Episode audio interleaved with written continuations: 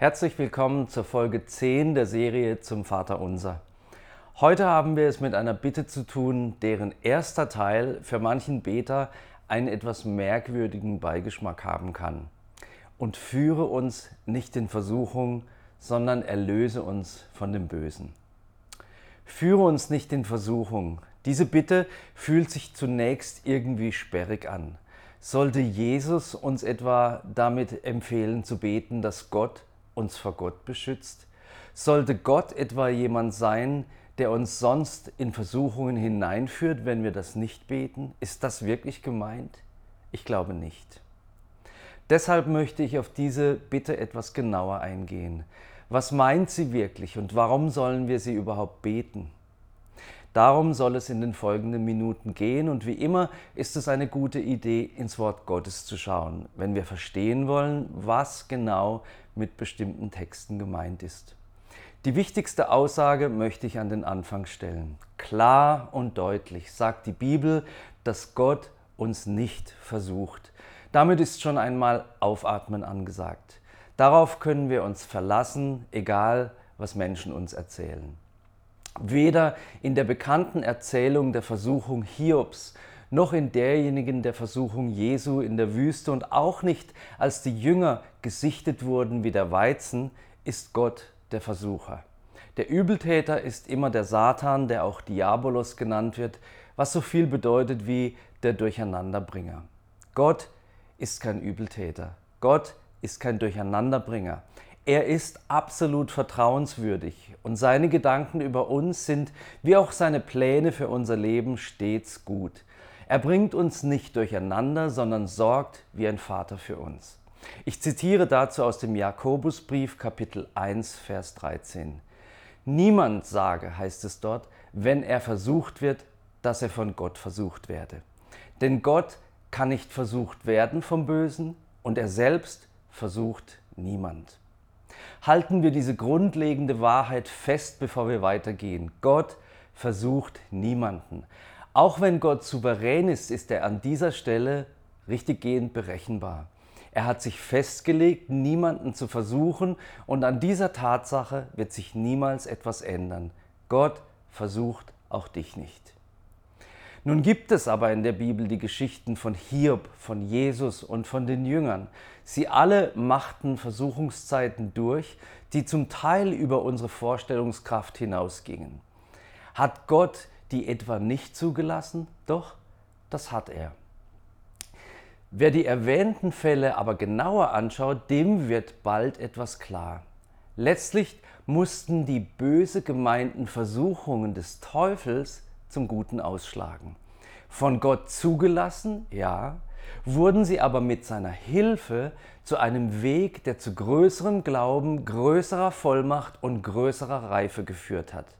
Wir können nachlesen, wie Hiob und auch Jesus anders aus der Zeit der Versuchungen herausgekommen sind, als sie hineingegangen sind. Beide haben etwas gelernt, was ihr künftiges Leben maßgeblich und ausschließlich positiv geprägt hat. Hiob konnte beispielsweise anschließend sogar sagen, Herr, ich kannte dich nur vom Hören sagen, jetzt aber habe ich dich mit meinen Augen gesehen. Und Gottes Antwort auf den Verlust, den Hiob während der Zeit der Versuchung erlitten hatte, wird im Buch Hiob Kapitel 42 in den Versen 10 bis 14 so beschrieben.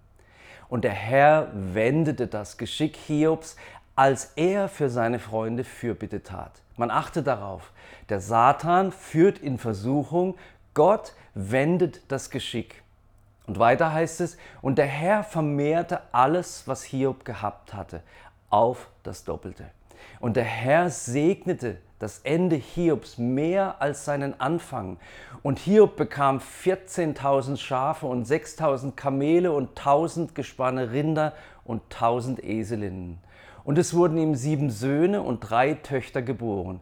Und so schöne Frauen wie die Töchter Hiobs fand man im ganzen Land nicht. Und ihr Vater gab ihnen ein Erbteil mitten unter ihren Brüdern. Und Hiob lebte nach diesen Ereignissen noch 140 Jahre und er sah seine Kinder und seine Kindeskinder, vier Generationen. Und Hiob starb alt und der Tage satt. In der Geschichte der Versuchung Jesu wird der Segen der überwundenen Versuchungszeit ebenfalls deutlich. Ich zitiere, dann verlässt ihn der Teufel und siehe, Engel kamen herbei und dienten ihm. So beschreibt es Matthäus 4, Vers 11. Und in Lukas 4, 14 steht, Jesus kehrte, und jetzt kommt die wichtigste Aussage, in der Kraft des Geistes nach Galiläa zurück und die Kunde von ihm ging hinaus durch die ganze Umgegend. Jesus kam gestärkt aus der Kraft der Versuchung heraus. Gott hat in beiden Fällen eine Rolle gespielt, aber es ist nicht die Rolle des Versuchers. Bei Hiob ließ er zu, dass der Teufel Hiob bis zu einer gewissen Grenze antasten durfte und in Matthäus 4 steht, dass Jesus vom Geist in die Wüste geführt wurde, um vom Teufel versucht zu werden. Tröstliche Wahrheiten zum Thema Versuchung werden in der Geschichte der Versuchung der Jünger und im ersten Korintherbrief genannt. Die möchte ich gerne zitieren. In Lukas 22, Vers 31 sagt Jesus zu Petrus, Simon, Simon, siehe, der Satan hat euer begehrt, euch zu sichten wie den Weizen. Ich aber habe für dich gebetet, dass dein Glaube nicht aufhört. Und wenn du einst zurückgekehrt bist, stärke deine Brüder. Zwei Dinge werden hier schon gleich sichtbar. Der Satan begehrt zu sichten wie den Weizen. Jesus betet in unserer Versuchung für uns. Und auch wir dürfen gestärkt aus den Versuchungen hervorgehen, so wie Simon Petrus, der den Auftrag hatte, stärke anschließend deine Brüder. Ich verstehe es so, Simon wurde gestärkt und konnte dann andere stärken. In der Übersetzung der Hoffnung für alle Bibel lautet die erste Passage so, Simon, Simon, pass auf, der Satan ist hinter euch her und Gott hat ihm erlaubt, die Spreu vom Weizen zu trennen. Also eigentlich wird der Satan von Gott instrumentalisiert, um ein gutes Ergebnis zu bewirken. Das ist natürlich nicht die Absicht des Satans, aber Gott ist gut und verwendet die Dinge, die negativ gemeint sind, zum Guten für uns. Simon Petrus musste offenbar durch eine Art Prüfung gehen, aber er tat es nicht ohne den Beistand Jesu. Dasselbe wie für Petrus gilt auch für dich. Jesus betet für dich. In 1. Korinther 10, 13 schreibt Paulus, Gott aber ist treu, der nicht zulassen wird, dass ihr über euer Vermögen versucht werdet, sondern mit der Versuchung auch den Ausgang schaffen wird, damit ihr sie ertragen könnt. Ja, es gibt Versuchungen in unserem Leben, aber wir sind nicht allein. Sobald eine Versuchung auftritt, sorgt Gott dafür, dass es auch einen Ausweg gibt. Wir dürfen also sicher sein, dass wir es mit Gottes Hilfe schaffen können, einer Versuchung nicht zu erliegen. Wichtig zum Verständnis der Bitte, um die es heute geht, ist den Unterschied zu erkennen zwischen Versuchungen und Prüfungen. Der Teufel versucht uns, um uns zu Fall zu bringen. Er ist derjenige mit den negativen Absichten. Gott versucht niemanden, haben wir gelesen. Wenn er uns durch Prüfungen führt, ist das mit einem positiven Ziel versehen. Unser Glaube soll gefestigt werden. Halten wir also fest, erstens, Gott versucht niemanden. Zweitens, Gott verwandelt Versuchungszeiten in Wachstumsphasen. Drittens, Gott schafft immer einen Ausweg. Warum also sollen wir dann beten, führe uns nicht in Versuchung? Ich möchte es einmal so beschreiben. In Supermärkten gibt es Regale, die eine Versuchung darstellen für Kinder, aber auch für einige Erwachsene. Ich spreche vom Süßigkeitenregal. Nun nimmt eine Mutter beispielsweise ihre Kinder mit zum Einkaufen und nähert sich beim Gang durch den Laden dem besagten Regal. Zu Hause hat sie aber schon genügend Vorräte für ihre Kleinen und deswegen hat sie nicht vor, heute etwas Süßes zu kaufen.